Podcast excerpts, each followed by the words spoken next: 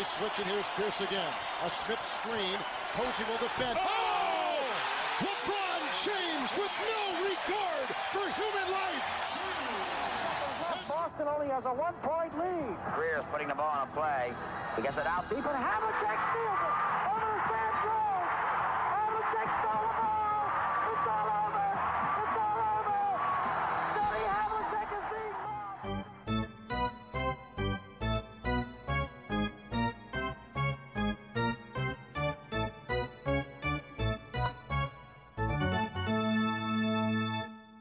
Olá, Quedas. Olá, tudo bem? Tudo Bem, estamos aqui a entrar na reta final da fase regular. Muita coisa já está definida, muita coisa por definir, eh, sobretudo aqui nos lugares de play-in do Oeste. E vou desafiar-te exatamente a falarmos do Oeste. Eu tinha alguma esperança que esta semana pudéssemos gravar já com isto consumado. Não está, mas é uma questão de tempo.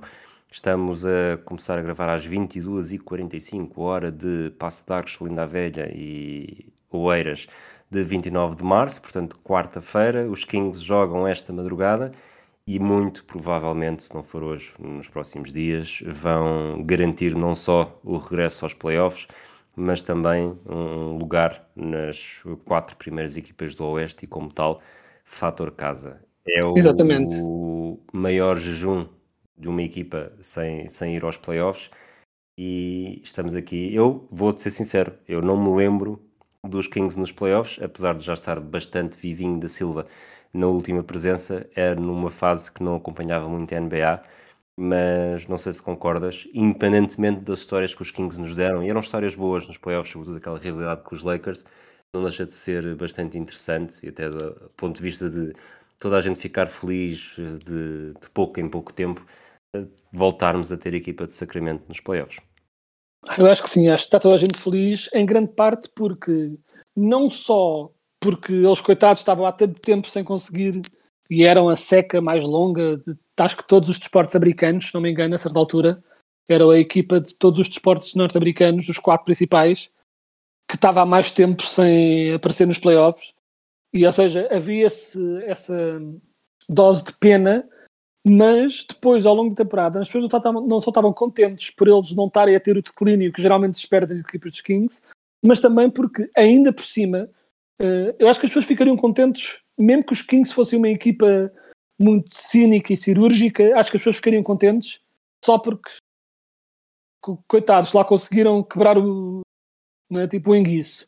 Mas ainda por cima são uma equipa muito fun, né, muito excitante a jogar, jogam basquete de ataque fenomenal, eh, tem a cena do light the beam, não é? Tipo, até os memes têm, e de um modo geral, então, vê-se que os jogadores estão contentes, estão a jogar em conjunto, vê-se que há, há boas vibrações, entre aspas, à volta da equipa, o que faz com que haja ainda mais esse apreço pelo feito que estão basicamente prestes a conseguir e só o Mecatombe é que não, é que não garantiria isso.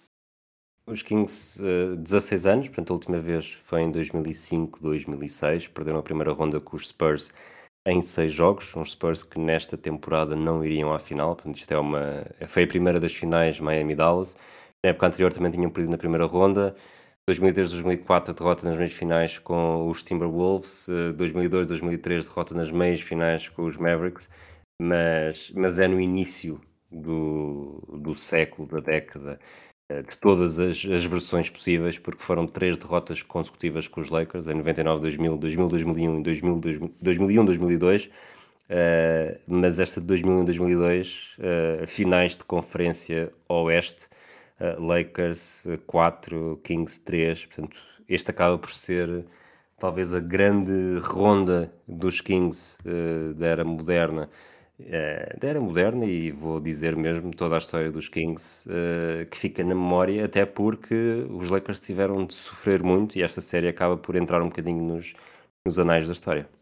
Sim, sim, é, é a série tipo, e ao mesmo tempo que a minha memória dos Kings é muito desta equipa, curiosamente, embora fosse de uma forma diferente, mas era uma equipa conhecida já na altura pelo seu ataque eh, incrível, eh, todos passavam, havia entusiasmo, havia troca de bola constante, havia triplos numa altura em que os triplos não eram assim tão comuns, mas eh, feliz ou infelizmente, às vezes, tipo, nós às vezes sentimos que também é preciso estas polémicas tipo, para ficarem na história, mas foi a final de conferência de todas as polémicas, né? tipo, ainda hoje uh, muitos consideram, e eu não sou muito de entrar em conspirações de arbitragem, mas ainda hoje é considerado pronto, uma das piores arbitragens que já se viu a nível de prejudicar uma equipa em prol da outra. Uh, pronto, e muita gente ainda não se não se esqueceu daí e foi, foi uma oportunidade de ouro que os Kings tiveram nesse ano. Nesse esses Lakers eram os Lakers um, pronto, que já estavam a ficar um pouco mais desgastados, né? tipo, e a relação uh, Kobe Shaq também já estava a ficar um bocadinho, um bocadinho pior e foi uma oportunidade de ouro que os, que os Kings tiveram para chegar à final e acabaram por não conseguir, mas foi um outro daqueles anos em que estavam um bocado todos a torcer por eles. Um bocadinho uh, semelhante também a nível, Suns. tanto a nível. Como? Suns? Os Suns de semelhante aos Suns, semelhante aos Suns com os Spurs, que também eram os Suns, era uma equipa divertida, uh, excitante, com basquete de ataque, que acabava, que, pronto, que acabava por ser parada sempre todos os anos pelos, pronto, pelos, pelos Spurs mais certinhos e cínicos. Uh, se bem que no caso dos Suns, curiosamente ia dizer que não houve polémica, mas houve aí, não, houve, necessariamente, não houve necessariamente um erro de arbitragem, porque não era um erro à letra da lei, mas algo considerado por dele. quase toda a gente no excesso dele e muito injusto, acima de tudo, não é? Tipo, o modo como eles perderam por aquela, por jogador cheio do banco depois daquela falta parva do Robert Torrey sobre o Nash, uh, pronto, é. Aí não houve necessariamente um erro de arbitragem, enquanto que na questão dos Kings Lakers houve claros erros de arbitragem. Aqui era mesmo só um. Não só as pessoas gostavam mais dos Suns, mas como independentemente de quem se gostava mais, ficou aquele travo de injustiça de que era uma forma muito cruel de uma equipa ficar maniatada e pronto, e não conseguir ir às finais também. Olhando para esta equipa de, de 2001-2002, eh, temos claramente aqui o Chris Webber, talvez no lugar de, de maior destaque, depois também dois uh, jogadores europeus, Vladivac e PS Stojakovic, também Mike Bibi da Christie, uh, isto nos que os jogadores foram mais utilizados, uh, sobretudo no 5 inicial, mas avançando aqui o relógio para 2023, encontras alguns pontos de comparação com, com esta equipa de 2002? Até certo ponto, sim. Um, no sentido que, um, são duas equipas famosas acima de tudo pelo ataque, equipas com grande ataque, com defesas. Uh, a defesa dos Kings dessa altura não era tão fraca como é esta, mas também não era, não era o ponto forte da equipa, o ponto forte era claramente o ataque, e não só o ataque, mas um ataque muito muito comunitário, muito generoso, em que a bola passa por todos. Uh, o Sabonis acabava por se fazer um bocadinho, faz, um bocadinho às vezes do Chris Webber no ataque, ou seja, o ponto focal do ataque, mas que sempre com muita apetência para passar a bola para o jogador sozinho. No caso dos Kings, muito para triplos. No caso dos Kings do Weber, muito para triplos de Stojakovic e de, de Christie e, e de Mike Bibby também. No caso de, de, destes Kings, sim, também para alguns lançamentos triplos, Kevin Herter e Buddy Hield, por exemplo, até o rookie Keegan Murray, mas a grande diferença aqui é que, pronto, o Fox é um jogador muito diferente do que qualquer um que os Kings tinham na altura, em que, e também vivemos numa época em que é mais fácil dominar da parte da posição de base, uh, dominar a nível de marcação de pontos. Na altura era um pouco mais raro, uh, mas uh, o ponto de contacto era esse. É, são duas equipas, acima de tudo, muito explosivas no ataque. Tivemos dois jogadores com algum destaque a chegar via draft, não só o, o Davian Mitchell, que apesar de tudo não está a ter uma, não está a crescer da mesma forma que eu achava que ele pudesse crescer. Uh, também o Keegan Murray este ano, o Tyrese Halliburton também foi uma excelente escolha, mas lá está, foi, foi para os Pacers numa troca que, que envolveu o Domantas Sabonis e acaba por ser. Bom, o, acho que o tempo ainda não, não permite uh, ter uma grande decisão, um desfecho sobre o que é que foi isto, mas é, é indubitável dizer que os Kings com Sabonis e mesmo Sabonis nos Kings está a dar bastante bem, portanto eu diria que pelo menos não terá sido uma, uma trade trágica, como alguns chegaram a, a dizer. Uh, Sim, é claramente um exemplo, e já falámos disso no início deste ano também, que é, é claramente um exemplo do win-win. Uh, claro que depois, se formos aos, às minúcias, podemos começar a debater uh, com mais win é para um lado ou para o outro, mas claramente ambas as equipas saíram a ganhar. Um, e depois também depende do que se valoriza, que é até que ponto, no caso dos Kings, e é um debate perfeitamente genuíno de se ter, que é até que ponto é que se valoriza a possibilidade de um futuro melhor com a realidade de um presente melhor. Não é? Porque, pessoalmente numa, numa equipa como os Kings, porque era possível uh, que eles no futuro uh, ficassem melhores ainda mantendo o Tyrese Halliburton, mas não era garantido, era possível. Um, enquanto que, ficando melhores agora, talvez venham a ter um futuro, entre aspas, pior, mas quando se está a 16 anos a ir aos playoffs e agora tens uma época destas em que estás ali, vais estar nos playoffs e vais ter a oportunidade de, pronto, pelo menos uh, mostrares o que vales e fazer qualquer coisa, acaba sempre valer a pena, principalmente, e é por isso que às vezes também que é importante ter isto, que é nós às vezes como, entre aspas, como analistas, chamemos-lhe assim, temos o dever às vezes de fazer a, a opinião racional e a opinião fundamentada, objetiva, mas é importante também não esquecer que é fácil para nós dizer percam durante 5 anos e vão ficar muito melhores, quando depois os fãs no local são os que têm de ver produto horrível todos os dias, não é? E em última instância os fãs querem é ver a equipa a jogar bem. E é um equilíbrio que se tem de tentar encontrar entre ser inteligente para ser o melhor possível e durante mais tempo possível, mas também ter essa preocupação pelos fãs, principalmente em casos de limite como este dos Kings, em que estamos já mesmo há muito tempo sem, sem sequer cheirar a possibilidade dos playoffs. Falámos de, lá está, falámos de draft, obviamente eh, o, o Darren Fox também chegou via draft, mas já foi em 2017. Falámos de, de, uma grande troca, houve outros jogadores a chegarem, como Kevin Herter ou Harrison Barnes, que acabam por ter um papel importante. Para ti, a que momento ou a que fator dás mais peso para que em Sacramento tenha deixado de haver o sofrimento Kings e porque é que não é uh, a escolha de Nemias Queta? Pois, exato. Não, não é a escolha de Nemias Queta porque infelizmente, apesar de alguns teases aqui e ali, uh, pronto, o, Mike Brown simplesmente, pronto, não usa. Ele mal usa postos uh, tipo ponto, quanto mais o Nemias. É uma equipa que de facto, e eles de facto jogam melhores. essencialmente, o que acontece é, os Kings foram testando hipóteses ao longo da temporada e chegaram a uma espécie de encruzilhada, que era para serem uh, eles podiam, jogando com um poste a sério mais defensivo, podiam ser um pouco melhores na defesa, mas piores no ataque.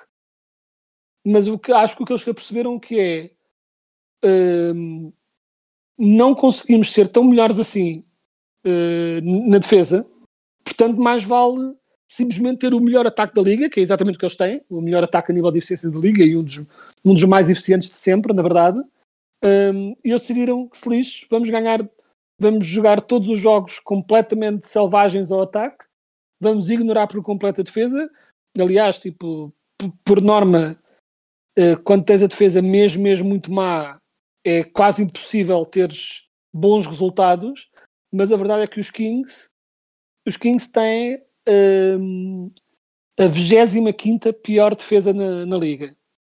E se pensares bem, e eu vou é, emprestar uma frase do Zach Lowe no podcast, no podcast que ele disse há algumas umas semanas Pode atrás, que é a pior defesa ou mesmo uh, neste caso a sexta pior defesa?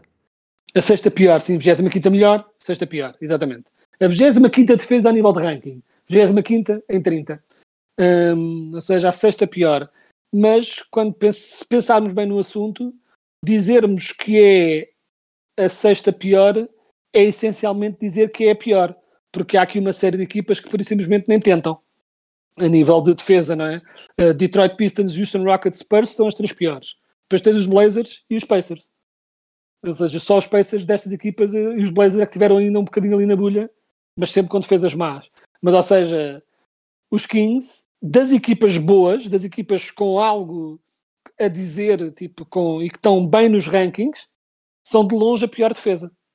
E isto, por norma, não costuma ser receita para, bons resultados, mas eles estão com um ataque tão bom, tão explosivo, tão eficiente, um, e como eu disse há bocado, que é tão fundamentado, uh, muito fundamentado no passe constante, no lançamento eficiente. Se o jogador está sozinho, passa-se para ele e ele vai lançar com confiança em que todos podem lançar, não há afunilamento de jogo para ninguém. É, quem tiver com a mão quente lança e resulta, ou seja, esse ataque muito generoso, muito comunitário, e também com um fator extra, que é uh, um De'Aaron Fox uh, rejuvenescido, com quase nova alegria a jogar, que o tornou não só mais agressivo de um modo geral no jogo, uh, mas também, acima de tudo, a tomar as rédeas nos quartos períodos, com vários, uh, vários momentos de lançamentos uh, de game winners e de, pronto, de jogos decididos no clutch pelo De'Aaron Fox. Aliás, este ano vai haver o tal prémio do Clutch Player of the Year, em que quase garantidamente irá para o Fox, porque já teve vários jogos em que os jogos ficam apertados, em grande parte porque a defesa dos Kings não é grande coisa, mas ajuda não só a ter uma equipa confiante e que lança e que não tem medo dos momentos, mas um jogador como o Fox que está com uma confiança uh, nunca teve com, a confiança tão grande e tão eficiente na sua clutchness, chamamos assim. Falaste que os Sacramento Kings têm o melhor ataque da liga. Pergunta para Queijinho: sabes quem é que é o jogador com eficácia de lançamento mais alta da equipa com o melhor ataque da liga? Uh, uh, o, o, lançamento mais eficiente, estamos a falar do o true shooting, aquele que engloba tudo? Ou qual é a Não, estatística? A... estatística muito, muito crua, só a porcentagem de lançamento mais alta. Melhor porcentagem de lançamento mais, mais alta, portanto, tudo. Estou aqui a pensar, os triplistas não deve ser. Hum. Posso dizer que o nome tem três S. Tem três S? Uhum. O nome completo? É mesmo o Kevin Herter? É o Nemias Queta. É o Nemias Queta. Ah, 75% em quatro jogos, lançar duas vezes por jogo. Exatamente. A seguir a isso seria o Sabonis, presumo. Uh, não, por acaso, por acaso não. O Sabonis está na terceira posição, o segundo é o Richon Holmes. É outros postos, exato. Nessas coisas, quando se vai ver puramente lançamento uh, field goal percentage, acaba sempre por ir para os postos, porque pronto, é o que é. Quando se, por isso é que eu perguntei se era o true shooting, porque o true shooting depois engloba a importância dos triplos e dos lances livres e toda essa, e toda, eu vejo e toda essa coisa. americanos a falarem disto e acho que é um, que é um ataque. Sim, sim, sim, sim, sem dúvida. Mas, Mas vamos, vamos esperar que o Nemias Esqueta vá tendo ele tentado a jogar muito bem nos Stockton Kings vamos esperar que ele vai, pronto, que ele consiga ter um pouco mais oportunidades. Uh, temo que não venha a ser necessariamente nos Kings, mas uh, espero que venha a ter melhores oportunidades. Isso temer pode não ser bem um temor, não é? Porque até pode ser, sim, sim. Até pode ser melhor para ele, exatamente, porque ele, ele estar numa equipa que joga completamente puro ataque, sem nenhuma preocupação defensiva, ele acaba por não ter tanto a oferecer a eles. E há imensas equipas hoje em dia, pessoalmente a NBA está cada vez mais a reconhecer a importância de um. Houve uma espécie. Ao mesmo tempo que se lança imenso triplo à mesma, isso não mudou, mas houve uma espécie de.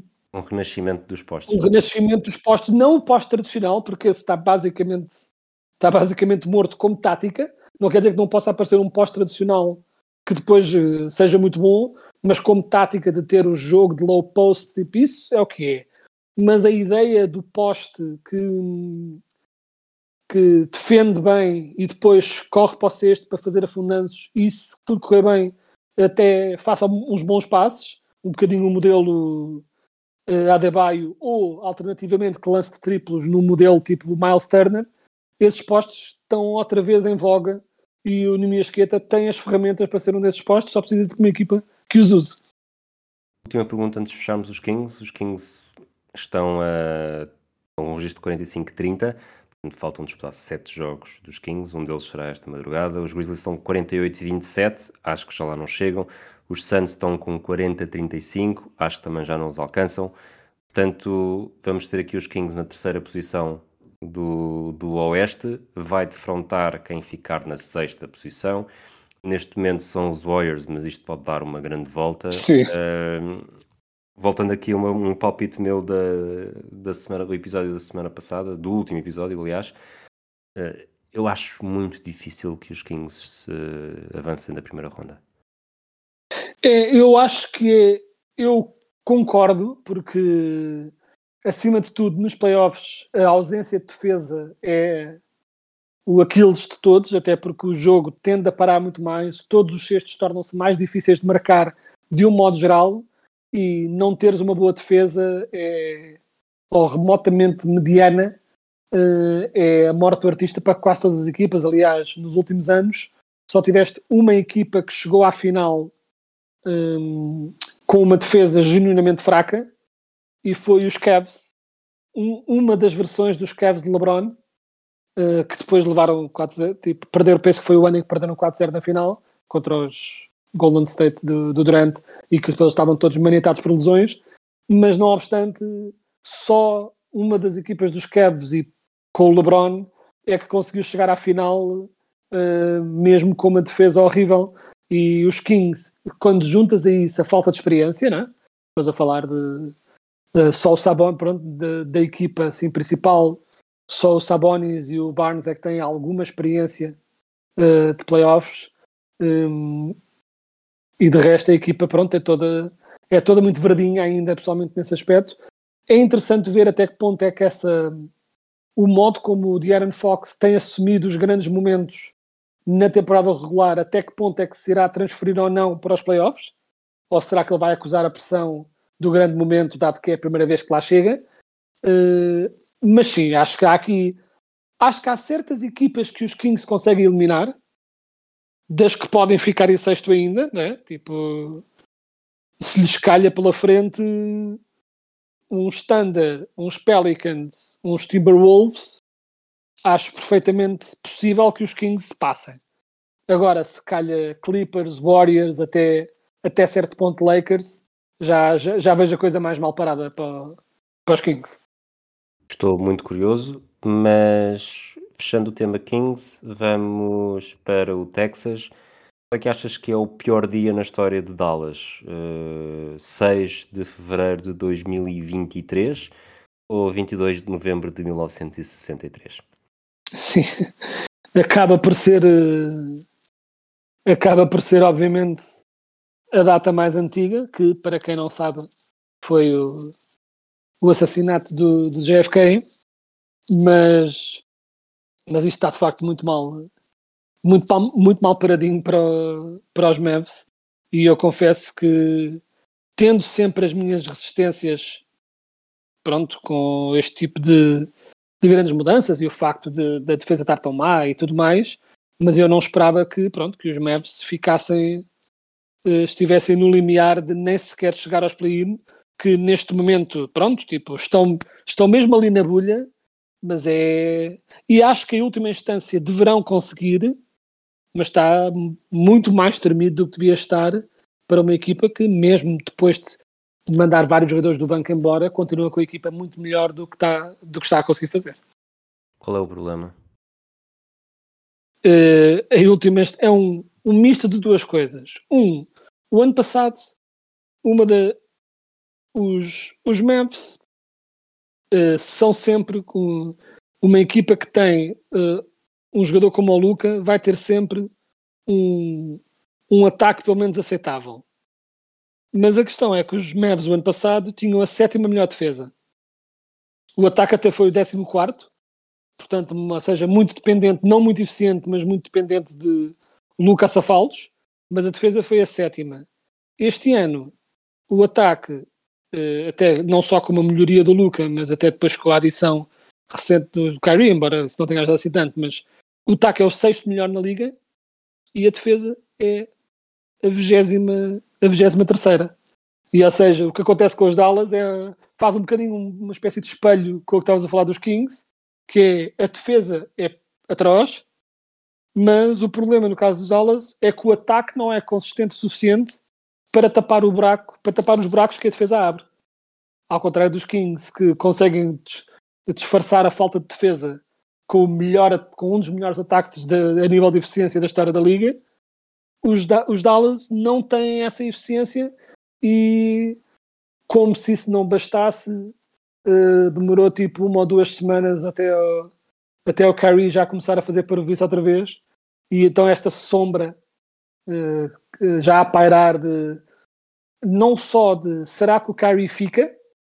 De né, tipo, será que o Kyrie depois re- renova e fica em Dallas? Ou assina com eles, não tanto renovar, assinar com eles, mas acima de tudo, que impacto é que a não continuação do Kyrie pode ter até no futuro em relação ao que acontece com o Luca, o que seria obviamente a- a, pronto, o, o cenário apocalíptico para, para estes Mavericks, mas está muito, muito fraco. Por outro lado, eu nem sabia o que dizer que é, eu continuo a achar que uma equipa que tem um executante como o Luca e a espaços um executante como a Kyrie, se se vê num contexto de playoffs com possível com, pronto, com jogos a doer, tem aqui dois jogadores que com capacidade, e acima de tudo Luca, com a capacidade de levar uma equipa às costas nos grandes momentos. Mas o facto de estarem sequer a sofrer para tentar se- sequer chegar lá é péssimo sinal, como é.